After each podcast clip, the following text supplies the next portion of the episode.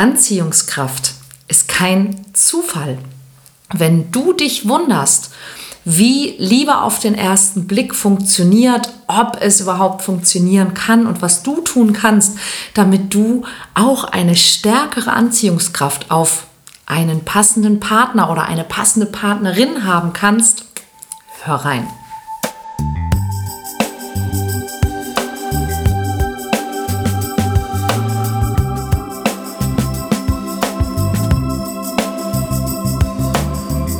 Mission Liebe. Der Podcast für Singles, die es nicht bleiben wollen. Von und mit Deutschlands Nummer 1 Love Coach und Expertin für Partnerschaftspotenzialentfaltung, Nina Deißler. Ja, Anziehungskraft. Gibt's das überhaupt? Und wenn ja, ist das Schicksal oder kann man da irgendwas machen? Liebe auf den ersten Blick, darüber wird ja auch immer mal wieder gesprochen und es ist eine Erfahrung, die fast alle Menschen wenigstens einmal in ihrem Leben gemacht haben. Es ist dieses Gefühl von, ja, so einer intensiven oder fast schon überwältigenden Begeisterung für jemanden, den wir gerade erst getroffen haben und den wir eigentlich noch gar nicht richtig kennen. Und dieses Gefühl von, von Liebe und Anziehung, das kann ja durch ganz viele Dinge ausgelöst werden, wie zum Beispiel das äußere Erscheinungsbild, ähm, die Persönlichkeit, bestimmte Fähigkeiten oder Talente. Und dieser Begriff, der wurde tatsächlich auch im 18. Jahrhundert ähm, erfunden und von Dorothy Tennyson, einer englischen Dichterin, geprägt die ähm, sich damit das erste Mal so richtig auseinandergesetzt hat. Und seitdem untersuchen Wissenschaftler dieses Phänomen immer mal wieder und glauben, dass Liebe auf den ersten Blick vielleicht gar nicht so ungewöhnlich ist. Allerdings, wichtig ist es zu unterscheiden zwischen Liebe und Verliebtheit.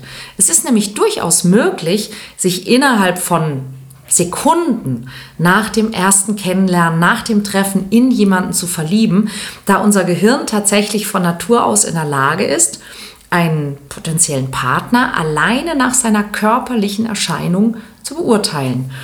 Der Beurteilungsprozess allerdings, der findet auf einer unbewussten Ebene statt, wenn ähm, ja, wir quasi äh, es überhaupt zulassen. Und diese Erfahrung der Liebe auf den ersten Blick, die wird meistens verstärkt durch die Freisetzung eines bestimmten Do ähm, Hormons, nämlich Dopamin. Das ist ein Neurotransmitter, der hilft, Signale von einem Neuron zum anderen zu übertragen und der erzeugt ein, ja, man sagt, ein Gefühl intensiver Lust. Deshalb macht Dopamin eben auch so viel Spaß. Und das als Reaktion auf potenzielle Partner freigesetzte Dopamin, das kann eben dazu führen, dass wir ganz viel Freude empfinden, wenn wir die Person sehen. Und das kann dann natürlich wiederum helfen, äh, Entscheidungen zu treffen. Welche Entscheidungen wir allerdings treffen, das hängt davon ab, was wir über uns selber glauben. Also zum Beispiel, hältst du dich selber für eine gute Partie? Glaubst du daran, dass es das Leben grundsätzlich gut mit dir meint? Siehst du Begegnungen mit anderen Menschen als Bereicherung, als Möglichkeit, eine gute Zeit zu haben? Willst du dich verlieben? Dann wirst du in einem solchen Moment Dopamin freisetzen und positive nach vorne gerichtete Entscheidungen treffen, die hm, Verliebtheit ermöglichen können. Und all diese Überlegungen stellst du ja nicht in dem Moment an, wo es drum geht, sondern du hast sie dir bereits in vielen Jahren deines Lebens überlegt und hast all diese Entscheidungen getroffen. Und diese Entscheidungen beeinflussen dann alle anderen Entscheidungen, die du in deinem täglichen Leben oder eben in, in Flirtsituationen oder beim Dating triffst. Nehmen wir mal eine ganz einfache Frage. Hältst du dich für attraktiv? Wir Menschen sind sehr visuelle Wesen. Ja, wir sind immer auf der Suche nach dem, nach dem Schönsten, egal ob das ein Objekt, ein Ort oder ein Mensch ist. Und wenn wir eine Beziehung zu jemandem aufbauen, dann ist es schon wichtig, dass wir einen Menschen attraktiv finden. Das Problem ist, dass Menschen, die auf den ersten Blick nicht den gängigen Schönheitsidealen entsprechen, oft viele andere Dinge haben, die sie mindestens genauso begehrenswert machen, wenn nicht noch mehr. Erfolg, Warmherzigkeit, Freundlichkeit, ähm, Eloquenz, Intelligenz, Humor. Nur wer nach gesellschaftlichen Maßstäben für gut aussehend gehalten wird, der hat auf den ersten Blick bessere Chancen. Aber halt nur auf den ersten. Stereotype Schönheit ist nicht relevant für Erfolg in der Partnerschaft. Und ich kenne eine ganze Menge Menschen, die Stereotypen Schönheitsidealen entsprechen und äh, auch Probleme bei der Partnersuche und in der Liebe haben. Natürlich können wir sehen, wenn ein Mensch in seinen Äußerlichkeiten dem Klischee eines gut aussehenden Menschen entspricht. Und das beeinflusst uns gerade beim Online-Dating ganz besonders. Große Männer mit vollem Haar, breiten Schultern, markanter Kinnpartie, funkelnden Augen, Frauen mit Kurven an den richtigen Stellen, makellose Haut, große Augen, volle Lippen, schöne Haare.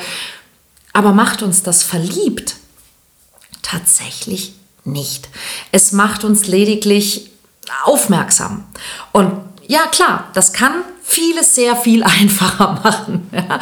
Tatsächlich ist ein sehr, sehr relevanter Faktor bei dem, was uns zu jemandem hinzieht, nicht das Gesicht, das jemand hat, sondern das Gesicht, das jemand macht.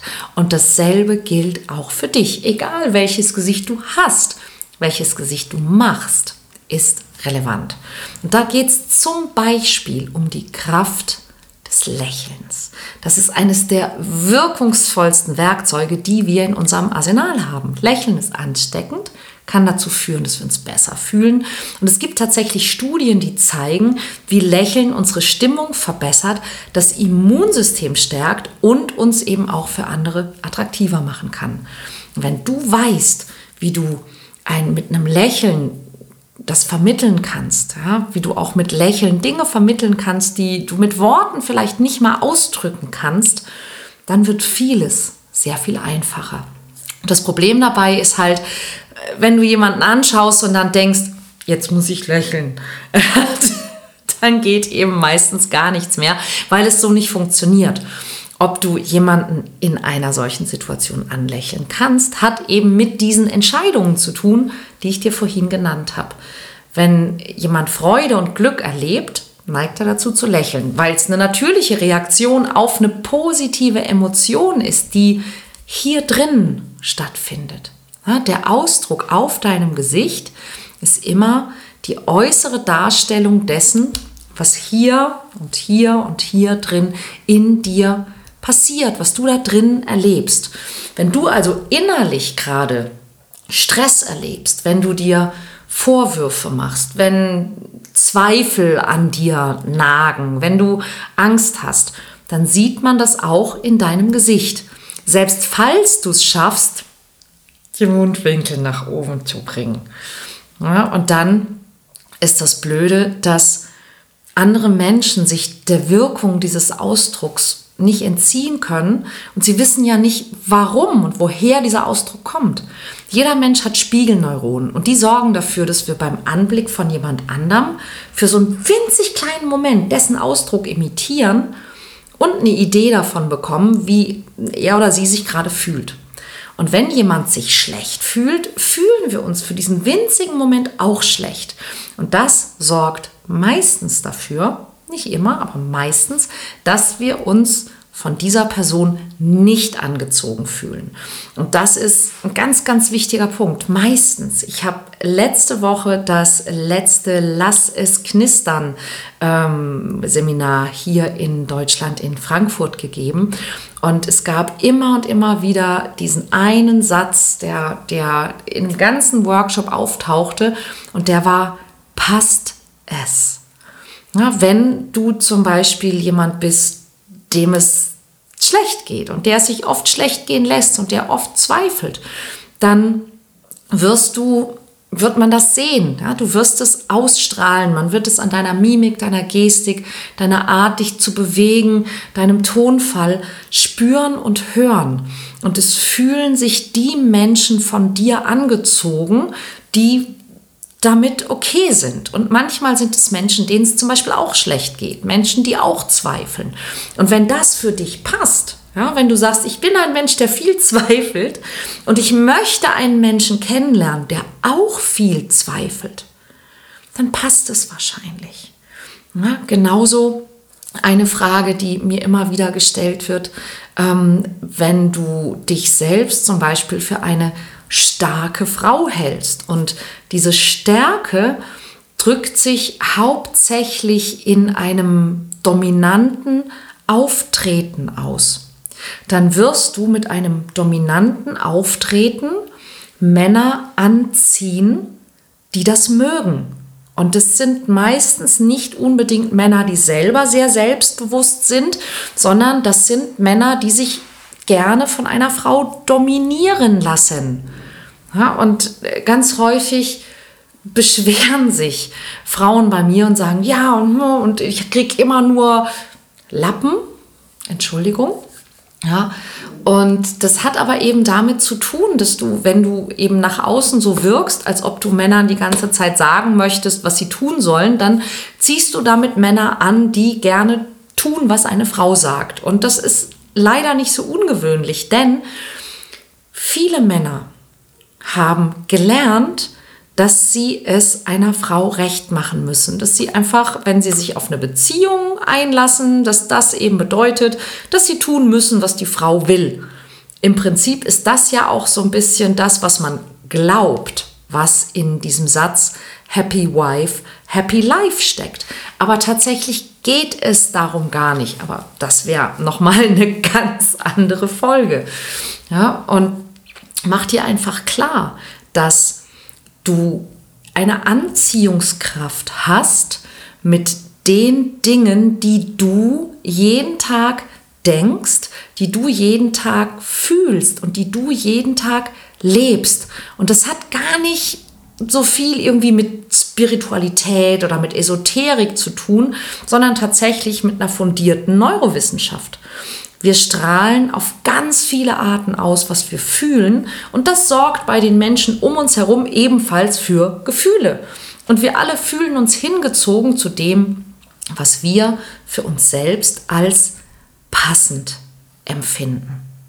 Der Schlüssel deiner Anziehungskraft ist also zum einen, was du für dich als passend empfindest was du bereit bist anzunehmen, was du sehen kannst und wie du dich selbst gibst, siehst und dem, was andere in dir sehen. Ja, und all das hat damit zu tun, was du dir selbst erzählst und glaubst. Was du dir jedoch tatsächlich selbst erzählst, das ist meistens etwas, was du vorher anderen geglaubt hast. Und ganz oft bemerken wir gar nicht, dass wir irgendwann angefangen haben, uns Geschichten über uns selber zu erzählen und auf diesen Geschichten dann weitere Geschichten aufbauen. Ich gebe dir mal ein paar Beispiele. Vielleicht bist du als Kind gehänselt worden oder warst Außenseiter oder du warst lange Zeit übergewichtig und niemand fand dich attraktiv deine Mutter oder dein Vater hatte Depressionen und konnte sich nicht gut um dich oder um die Familie kümmern. Oder deine Eltern haben sich oft gestritten. Oder ein Elternteil hat die Familie verlassen oder war gar nicht erst da. Ähm, ein Elternteil hat das andere betrogen. Du wurdest geschlagen. Ähm, du hattest ein Geschwisterteil, das von mindestens einem deiner Elternteile bevorzugt wurde. Oder ein für dich wichtiger Mensch hat dir mal vermittelt, dass du nicht liebenswert bist oder dass du später Probleme haben wirst. Oder äh, du hast eine körperliche Einschränkung. Du hast gelernt, dass du B-Ware bist. Das sind ein paar der sehr typischen Erlebnisse, die ich in den letzten Jahrzehnten gehört habe und die viele Menschen in ihrer Kindheit oder Jugend erlebt haben.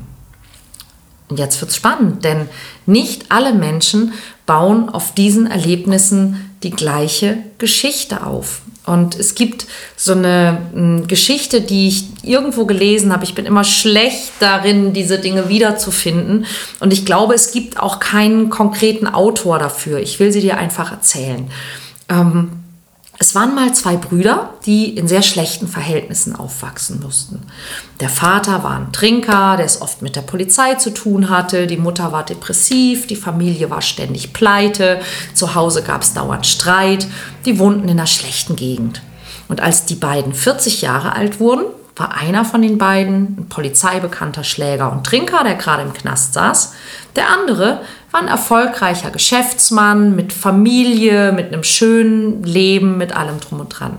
Und beide hatten für ihr Leben denselben Grund, ihre schlechte Kindheit.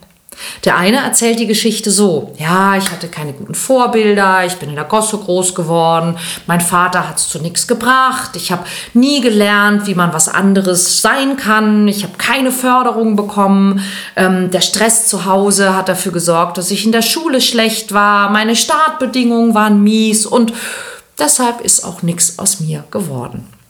Und der andere erzählt eine ähnliche Geschichte, aber mit einer anderen Entscheidung. Ja, und der sagt, ja, ich bin in der Gosse groß geworden und ich habe gesehen, wie mein Vater sich selbst und die Familie mit der Sauferei zerstört hat.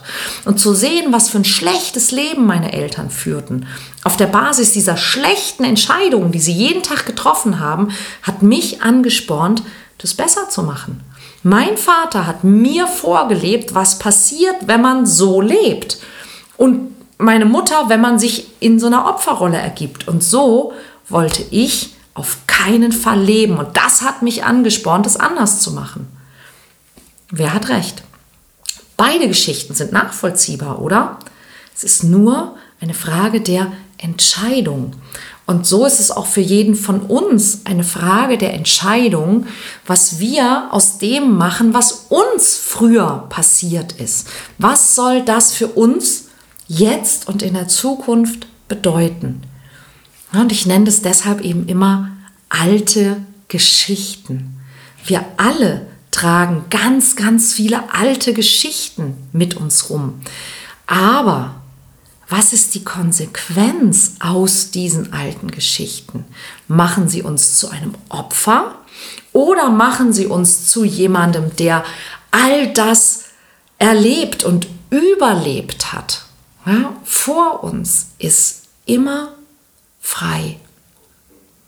Und das ist eines der wichtigsten Dinge, die wir lernen können. Ja, dass es nicht zwangsläufig bedeutet, weil damals X war, bin ich heute Y. Ja, das ist kein, das ist keine immer logische Konsequenz, die immer genau so ist. Aber für dich kannst du dir überlegen, was waren denn bisher für dich Konsequenzen von früher. Und könnten das vielleicht auch andere sein, so wie bei den Brüdern in der Geschichte.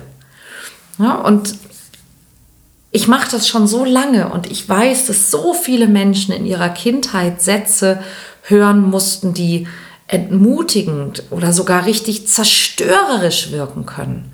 Aber die Frage ist, was machst du daraus? Glaubst du das und verhältst dich danach? Also wenn dich zum Beispiel jemand Loser nennt, gibst du dann direkt auf oder denkst du dir, jetzt erst recht? Oder juckt es dich vielleicht gar nicht, weil dieser Mensch gar nicht weiß, was in dir steckt? Du hast immer diese drei Möglichkeiten. Du kannst Ja sagen und es annehmen. Du kannst Nein sagen und das Gegenteil tun. Oder es kann dir egal sein und dich gar nicht beeinflussen. Und die Erkenntnis ist, dass wir als Kinder häufig in den Momenten, wo wir diese Sätze das erste Mal hören, haben wir keine Wahl. Wir müssen glauben, was man uns sagt, weil wir keinen Vergleich haben. Wir wissen selbst noch nicht, was was in uns steckt und was, was wir alles können und was wir lernen können und dass vielleicht die Person, die es sagt, in Wahrheit keine Ahnung hat. Das wissen wir noch gar nicht. Aber heute als Erwachsener können wir und wir dürfen und wir müssen eigentlich auch das in Frage stellen. Ja, das nochmal erinnern und sagen, wie kommt es eigentlich? Was hat mir jemand vorgelebt oder gesagt? Und ist das wirklich so? Kann ich das wirklich Glauben, muss ich das glauben? Stimmt das wirklich? Bin ich das wirklich? Muss ich das wirklich? Oder könnte es auch anders sein. Und es gibt so einen Satz, den ich mit meinem Mann immer so drehe und wende, wenn wir Feedback von anderen Menschen bekommen. Und dieser Satz oder diese Frage, die wir uns stellen, lautet, wer sagt das und warum? Also wenn zum Beispiel jemand, dem es selbst nicht gut geht, und ich gebe dir mal ein ganz typisches Beispiel, das ich ganz oft höre, warum auch zum Beispiel viele Frauen Schwierigkeiten haben, sich ähm, einzulassen oder jemand passenden zu finden. Wenn du zum Beispiel von deiner Mutter oder von deiner Oma den Satz gehört hast, mach dich nie abhängig von einem Mann. Ja, oder wenn du schlechte Dinge über Männer gehört hast und Wer sagt es und warum? Ist die Frage dazu. Dann kannst du sagen, okay, wer sagt es? Meine Mutter. Aber stell dir die Frage, wer ist das? Also abgesehen von deiner Mutter oder von deiner Oma. Also ein Mensch, der offensichtlich in seiner Partnerschaft nicht glücklich ist. Warum nicht? Weil Dinge für sie nicht so laufen, wie sie sie sich vorstellt. Ist das wirklich nur die Schuld der Beziehung? Ist das wirklich nur die Schuld des Mannes? Oder kann es vielleicht auch sein, dass diese Person sich eben nicht traut, für ihre Bedürfnisse einzustehen? Und das ist okay, das ist nicht ihre Schuld. Sie hat es nicht gelernt. Aber ist dann Männer sind doof oder mach dich nie abhängig von einem Mann, ist das wirklich die Lösung? Ist das wirklich das Learning, das du haben solltest?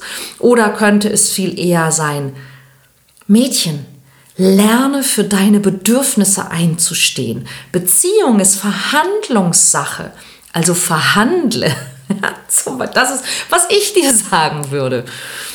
Also schau mal, was du gelernt hast und was davon denn tatsächlich hilfreich und relevant und heute noch relevant und passend ist. Und du kannst noch mehr tun. Du kannst neben schlechten Sätzen, die du gehört hast, auch mal gucken, ob du auch gute Sätze gehört hast. Gelten die nicht auch? Ja, und neben all den Dingen, die du in deinem Leben vielleicht nicht oder noch nicht geschafft hast, hast du auch viel Gutes gemacht. Gilt das nicht auch? Ja, und äh, um mal bei diesem Beispiel von eben zu bleiben, warum solltest du dich selbst freiwillig als Loser identifizieren? Ganz egal, was du über dich bisher gelernt hast oder was du vielleicht bis eben von dir gehalten hast. Es gibt so viele Geschichten in deinem Leben, die etwas anderes zeigen.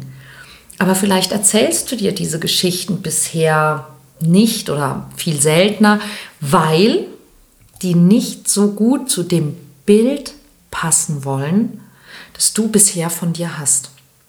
Ja, wenn du ein Bild von dir hast, dass du es immer gut meinst, ja, aber ja, wenn du vielleicht eine Opfergeschichte über dich selber erzählst, dann kann es sein, dass es dir schwer fällt, etwas anderes zu erzählen, weil in dem Moment, wo wir uns nicht mehr die Geschichte davon erzählen, dass wir ein Opfer sind, zum Beispiel ein Opfer unserer Kindheit, ein Opfer unserer Eltern, ein Opfer unserer Ex-Partner, und wir erzählen diese Geschichte vielleicht nicht mehr, dann haben wir das Gefühl, dass wir damit den Tätern sagen, war schon okay. Und das stimmt nicht.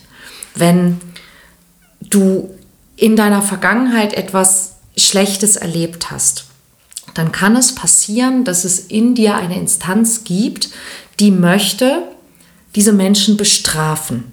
Und das ist nachvollziehbar.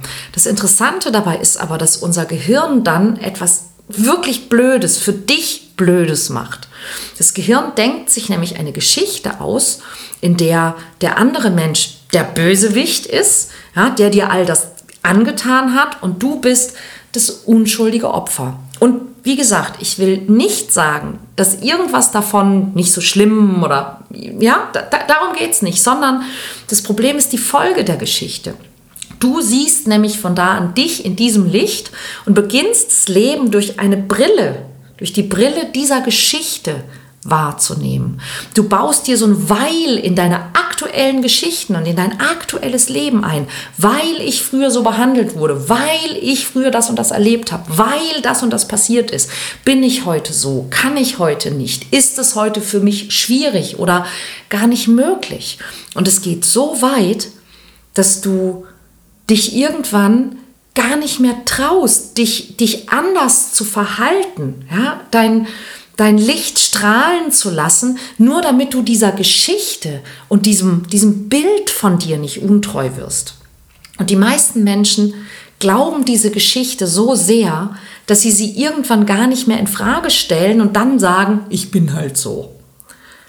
Und das Problem daran ist, wenn du dich benimmst wie ein Opfer, dann passieren zwei sehr unschöne Dinge. Nämlich erstens, du wirst immer wieder Täter finden.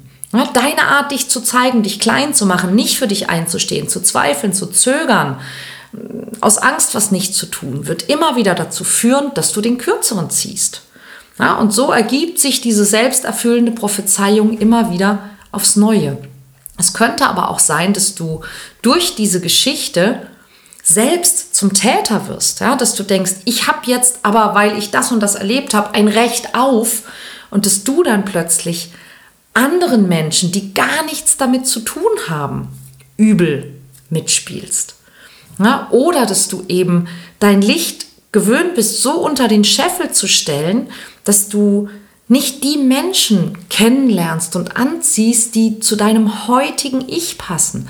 Und das ist auch eines der Dinge, die mit der Anziehung ganz häufig passieren, dass wir uns in Menschen verlieben oder dass wir Menschen anziehen, die zu einem alten Ich passen, die zu einem veralteten Selbstbild passen, die zu jemandem passen, der du vielleicht früher mal warst und der du heute gar nicht mehr bist. Und dass du damit dann in deinem heutigen Leben nicht Lebensfreude und, und Liebesglück manifestierst, das kann sich wahrscheinlich jeder vorstellen. Und wie gesagt, es muss gar nicht immer gleich was Extremes sein. Ja? Nur merke, du kannst jeden Tag nur das anziehen, was zu dir passt, was du selbst für dich als passend empfindest. Und das hat damit zu tun, was du dir jeden Tag über dich selbst erzählst. Dein Leben wird sich so entwickeln, wie du bereit bist, dir und anderen die Geschichte darüber zu erzählen. Willst du also wirklich erzählen, was du alles nicht kannst, dich nicht traust, nicht bekommen hast, weil in deiner Vergangenheit mal das oder das war? Deine Vergangenheit wird immer dann deine Gegenwart und bestimmt dann deine Zukunft, wenn du sie immer wieder in diesen Geschichten hervorholst oder wenn du sie zum Beispiel als Grund oder als Ausrede benutzt, nicht das zu haben, was du dir heute wünschst.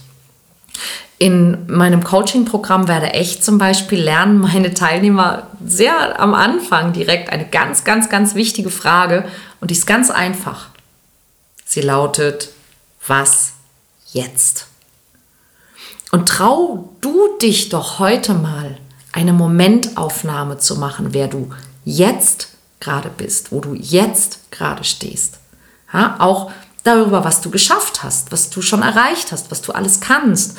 Bei allem, was dir heute noch nicht leicht fällt oder was du noch nicht geschafft hast, lass mal das Weil weg. Du hast es einfach noch nicht geschafft oder noch nicht gemacht. Und nicht, weil du das Opfer von etwas oder von jemandem bist. Ohne diese Geschichte, die, die rechtfertigt, warum du das noch nicht bist, was du gerne wärst oder noch nicht das tust, was du gerne tun würdest. Es ist einfach so. Und dann gibt es Geschichten, die du stattdessen erzählen kannst. Geschichten, in denen du, in denen du Glück hattest, in denen du Geschenke bekommen hast, in denen du mutig warst, in denen du gemocht wirst, in denen du stark bist, in denen du schlau und clever bist, in denen du deine Ziele erreicht hast, in denen du beliebt bist, Erfolg hast und dich ganz plötzlich einfach so spontan verliebst. Könnte doch sein, oder? Wollen wir wetten? In echt, ja. Und wenn du das unterstützen möchtest, dann habe ich eine besondere Einladung für dich. Ich weiß nicht, ob du es mitbekommen hast und wenn du diesem Podcast noch nicht folgst, dann hole das unbedingt nach. Abonniere den Podcast, denn hier passiert in den nächsten Tagen, Wochen, Monaten passieren richtig, richtig tolle Dinge. Ich werde Ende November ähm, und zwar ab dem 24. November mit einer Gruppe Teilnehmer zum Love Retreat starten. Ich starte schon ein paar Tage vorher, denn das Love Retreat findet statt in der Karibik auf der wunder, wunder, wunderschönen Insel Guadeloupe. Und ich nehme dich, wenn du möchtest, virtuell mit. Und das funktioniert folgendermaßen.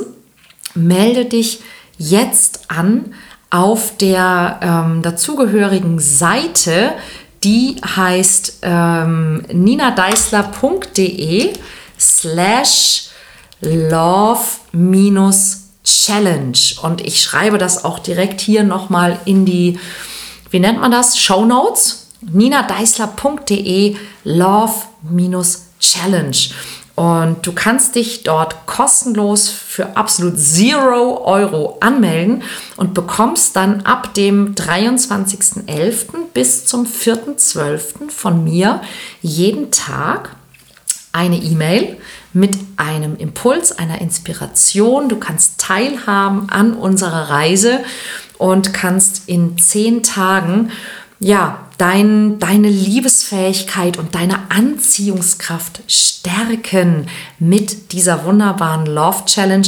Es gibt dazu auch eine Facebook-Gruppe, in der du auch kostenlos Mitglied werden kannst. Dort teile ich dann auch aktuelle Fotos von der Reise und werde so das Internet es hergibt, auch einen Livestream versuchen, so dass du also wirklich ähm, ja mit auf dieser wunderbaren Reise zur Liebe sein kannst. Ich würde mich sehr freuen, wenn du dabei bist. Also Schritt 1, Podcast abonnieren.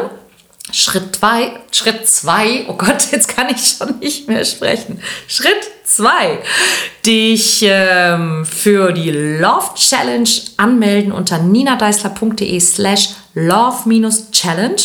Schritt 3, ähm, Teilnehmer der Facebook-Gruppe werden und dort Hallo sagen. Und Schritt 4, bitte, bitte, bitte anderen Menschen davon erzählen und hier eine liebevolle gute 5-Sterne-Bewertung für die aktuelle Folge lassen. Darüber würde ich mich wahnsinnig freuen und ich kann dir sagen, das ist Gold fürs Karma und für deine Ausstrahlung. Also vielen Dank. Ich hoffe, wir sehen uns, wir hören uns, wir lesen uns und bis ganz